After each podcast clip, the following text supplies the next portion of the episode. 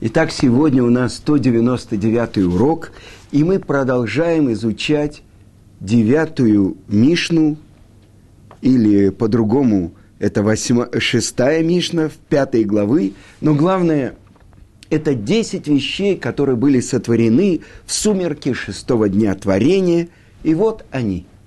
Уста земли, я хочу напомнить, это не просто уста земли, а это те уста земли, которые поглотили Короха и всю его общину.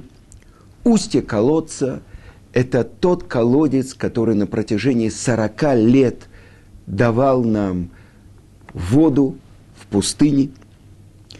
Уста ослицы – это уста той ослицы, которая отчитала своего хозяина Бил-Ама, когда он шел, чтобы проклинать еврейский народ – радуга, знак того, что Творец обещал, что не будет нового потопа, манна, ман, хлеб с неба, который мы ели на протяжении 40 лет в пустыне, посох Моше, которым творились все чудеса в Египте и в пустыне, Шамир, маленький червячок, который использовал царь Шломо для строительства первого храма,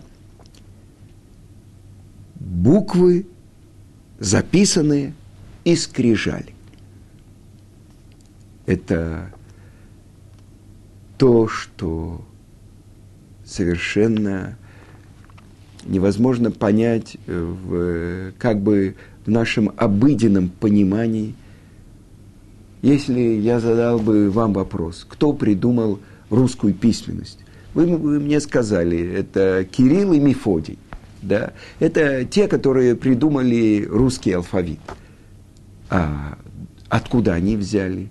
Из греческого. Откуда э, греческий? Здесь записано то, что само написание святых букв было сотворено, сама форма букв были сотворены Творцом в шестой день творения перед наступлением субботы.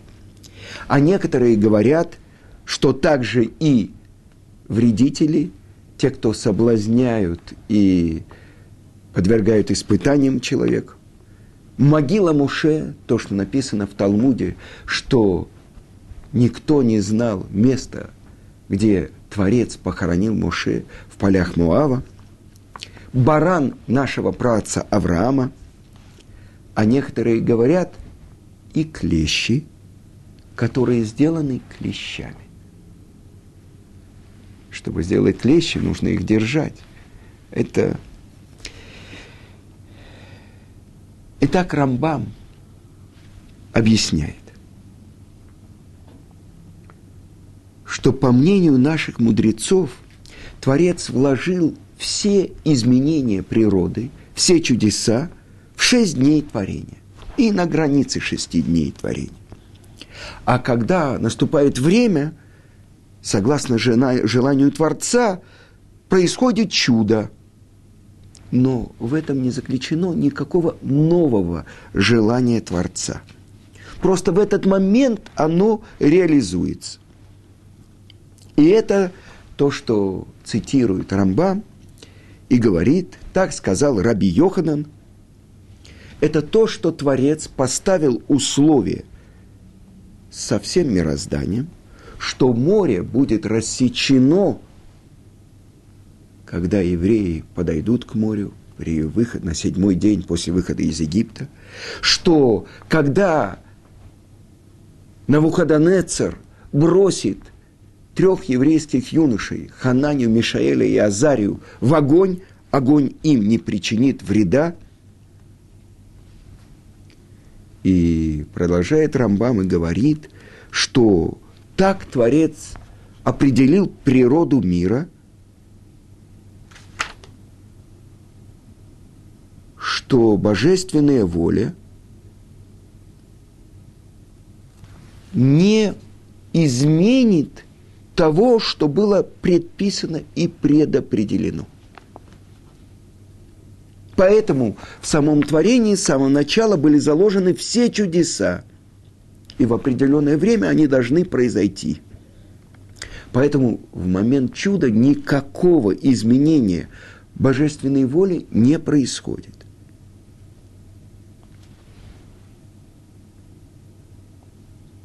Но с другой стороны, это то, что возражает ему мораль из Праги.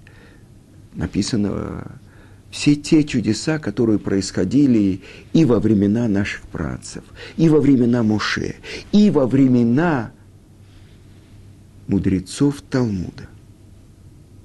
Разве мы можем так объяснить слова Мишны, что все эти вещи были сотворены, э, то, что написано в Мишне, в сумерке шестого дня – Чем же они отличаются от тех чудес, которые были заложены в шесть дней творения?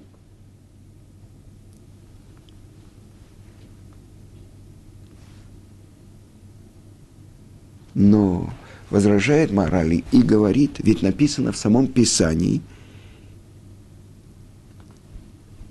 и передумал Бог относительно зла, который обещал сделать своему народу – как бы здесь описывается изменение воли Творца.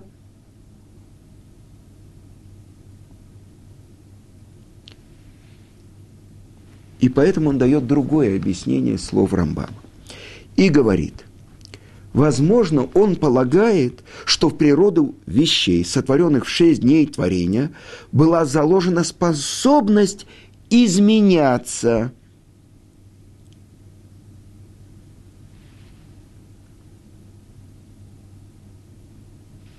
если Рамбам видит причину того, что после завершения шести дней творения мир стал совершенным, и теперь нет ничего нового под солнцем, то есть Творец не творит в мире ничего нового.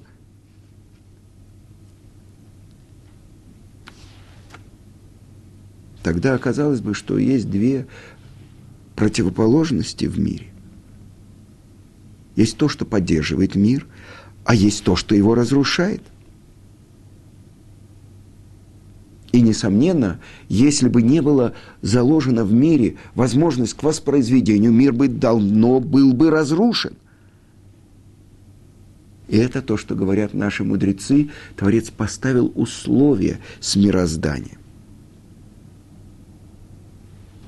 И эти чудеса, которые описаны здесь, в нашей Мишне, это то, что необходимо для сыновей Израиля.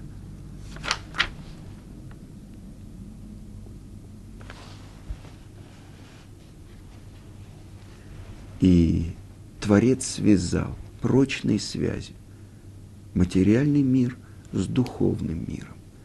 Так продолжает и объясняет мораль из Праги. Нет ничего в материальном мире, у чего не было бы корня в духовном мире. А мы с вами говорили в самом храме, какие чудеса происходили, то, что мы учили в предыдущей Мишне, изменение природы мира.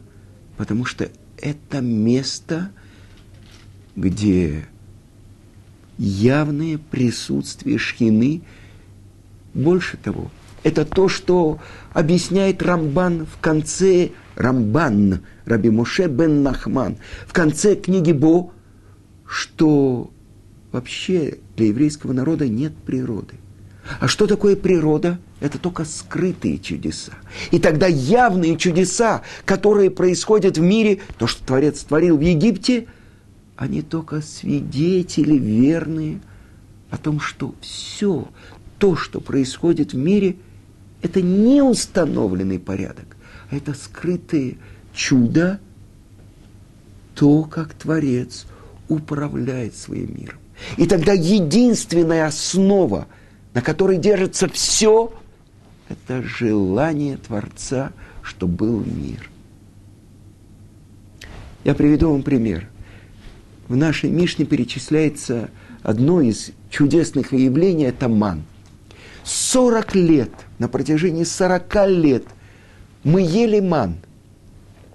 И вы знаете, что когда вечером запрещено было оставлять его на ночь. Если оставляли его на ночь, он начинал э, портиться, заводились черви. Что должны были сделать евреи? Вечером, после того, как они ели, они выносили его снаружи. И он э, превращался в жидкость, истекал. И это то, что ели э, те, кто находились за станом, Эравра, и животные, и так далее. Но тот же самый ман можно было жарить, варить, и он не изменял своей формы. Больше того, все те чудеса, которые были с ним связаны, что кто-то принес немного, ему хватало для всей семьи, кто-то принес очень много, э, каждому именно было по порции. Но главное, каждый еврей выходил из дому, брал ман, приносил домой. И это было пропитание его на протяжении 40 лет.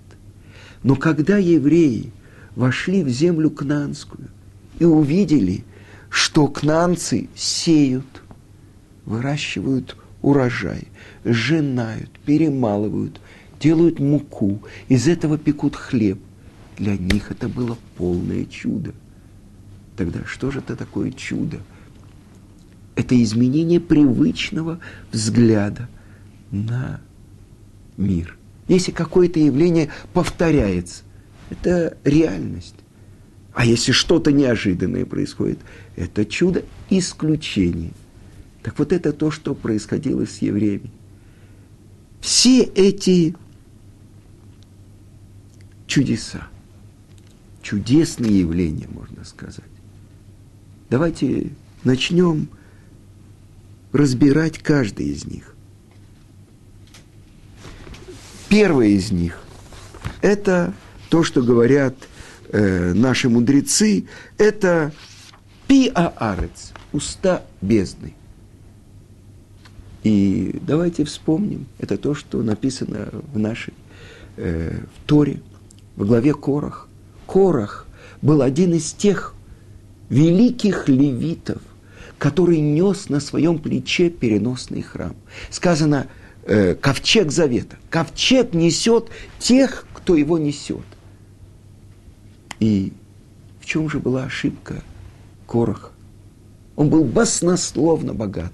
Есть выражение на иврите «баснословно богат, как Корах». И к чему привело его богатство? То, что он начал спорить с Моше и с Аароном. Он позавидовал тому, что во главе его семейного рода был назначен младший, как будто не по справедливости. И тогда он выступил против Моше. И Моше понимает, что он ошибается. И Моше не сказано спор Короха и его общины, а не сказано Короха и Моше. Моше не выступает в споре. Но в чем была ошибка Короха? Он пророчески увидел – Беруха Кодыш, что от него происходит величайший пророк, пророк Шмуэль, который помазал на царство царя Шауля и царя Давида, который в своем поколении засчитан был, как Моше и Аарон в своем. И он подумал, если от меня происходит такой великий человек, значит, я должен потребовать для себя величия. И что он пришел и сказал – Почему вы выделяетесь? Почему вы поднимаетесь над народом? Все святые, со всеми говорил Творец. Все у горы Синай слышали слова самого Творца. И тогда то, что делает Муше, он идет в шатер Короха, он убеждает его. Царь, он пойдет к какому-то своему даже родственнику, даже придворным, выступающим против него, чтобы его в чем-то убеждать, так вот он приходит. И сыновья Короха, три сына Короха, они были с отцом. Отец возглавил 250 глав еврейского народа. Все хотят выступить, чтобы получить эту службу первосвященника, воскурять благовоние перед Творцом – и они с ним. Но вот приходит Муше, учитель Муше. И они думают, что делать? Мы с отцом, и поэтому мы не должны вставать перед Моше. Но ведь это наш Моше Рабейну, учитель наш, Моше, и они встают. И благодаря этому, когда уста бездны открылись, и когда все то, что было у Короха, Датана и Аверама, поглощает эта бездна, и они проваливаются туда. Но в сердце у них было сомнение. И в сердце своем они раскаялись. И поэтому Творец на седьмом уровне генома делает для них особенную приступочку. И они остаются там, и они возносят в сердце своем, хотели сказать, песню Творцу. И Творец поднимает их оттуда и возвращает к жизни. Они раскаиваются. Эти три сына Короха. И это то, что в псалмах царя Давида есть много рад песня сыновей Короха. Там, в глубине генома, они составили песню о том, что будет, когда будет построен третий храм, когда придет царь Машех. В глубине бездны раскаяние. И от них происходит пророк Шмуэль. И сказано в святых книгах наших, что Хана, мать пророка Шмуэля, она молилась перед Творцом, что Творец принял раскаяние Короха и вернул его после всех исправлений, вместе духовного исправления генома. Это то, что написано в Талмуде. Один еврейский мудрец шел по пустыне, и к нему обратился один арабский торговец. Везде в Талмуде, где написано такое выражение, это намек на пророка Ильяу. И он спросил у него, ты хочешь услышать, какой голос раздается из бездны? Да. И он показал ему на копье, взяли кусочек шерсти и поместили туда. И достали, оно было обугленное. То есть это то, что называется уста бездны, уста земли. И Моше просит перед Творцом, если обычной смертью умрут они, то ты меня не послал. Ведь об этом говорит Корах ты и Аарон, ты назначил себя царем, а Аарон первосвященником, все святые. Каждый хочет быть первосвященником. И тогда как будто бросается тень на пророчество Муше, что все то, что он передает, это от Творца. И надсмехается Корах и говорит, что нужно ли одну синюю ниточку вешать на талит – который весь соткан из синих ниточек. Муше говорит, нужно, а он насмехается. Кальвахомер, если одна ниточка освобождает целый талит, то множество ниточек, тем более его освобождает. Другой пример он приводит. Нужно ли при входе повесить мизузу? Два отрывка из Торы на пергаменте. Если весь дом наполнен свитками, на которых написано много глав, нужно да, говорит Муше, так я получил от Творца. Кальба Хомер, если множество, если два освобождают комнату, то тем более множество освобождают. И так Корах надсмехается. Но почему? Потому что он требовал для себя славы и величия.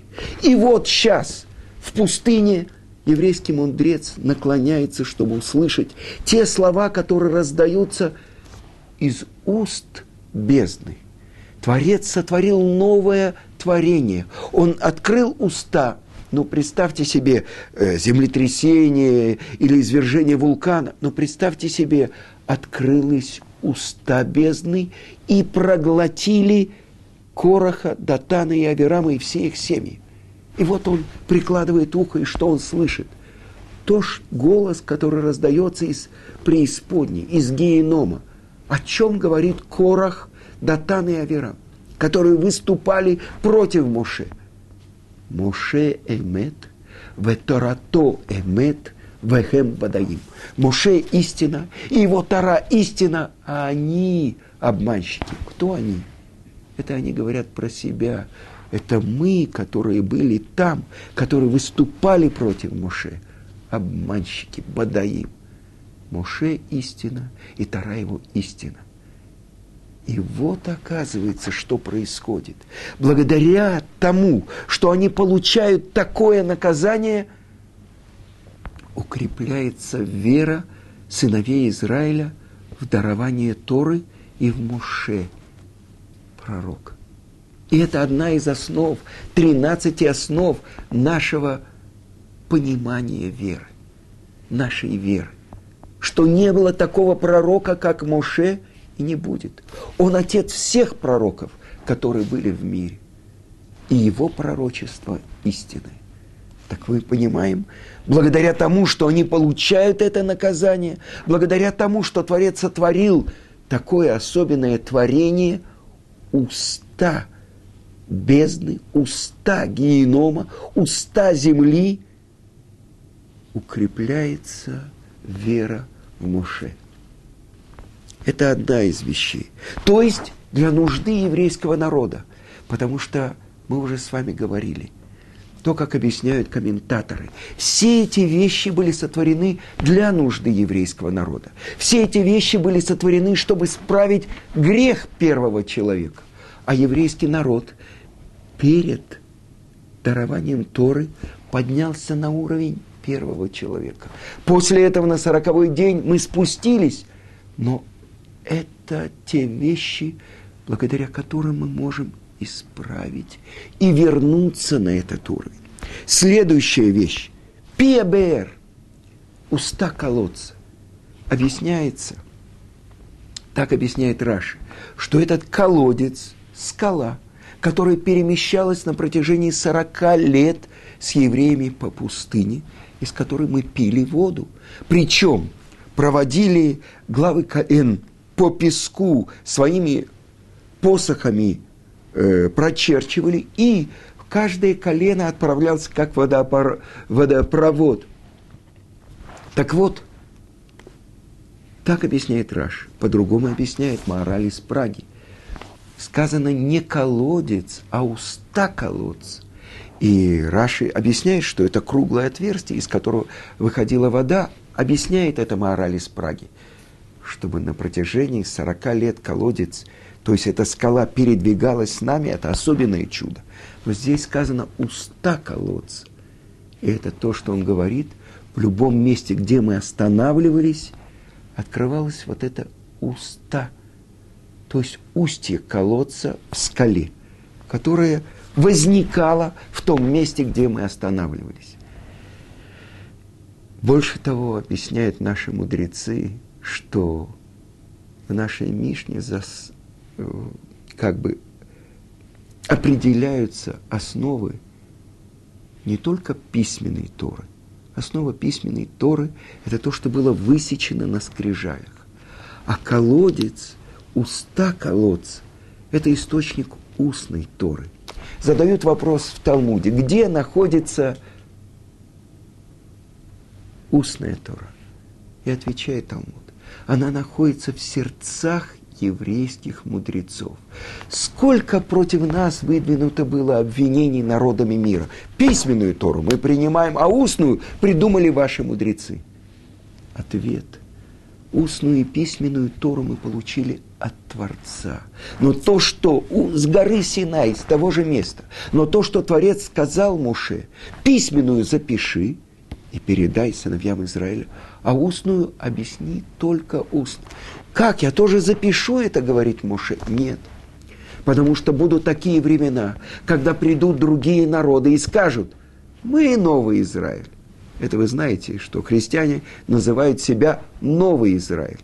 Так вот, только у того, у кого есть точное понимание каждой буквы, каждого слова, каждой черточки, каждой короны над буквой, я уже цитировал, что Раби Акива, он выводил тысячи и тысячи законов из корон букв. То есть то, как Тора письменная нам дана, откуда мы знаем, что там написано и как ее надо учить, потому что это мы получили с горы Синай. И продолжается изучение устной Торы до сегодняшнего дня.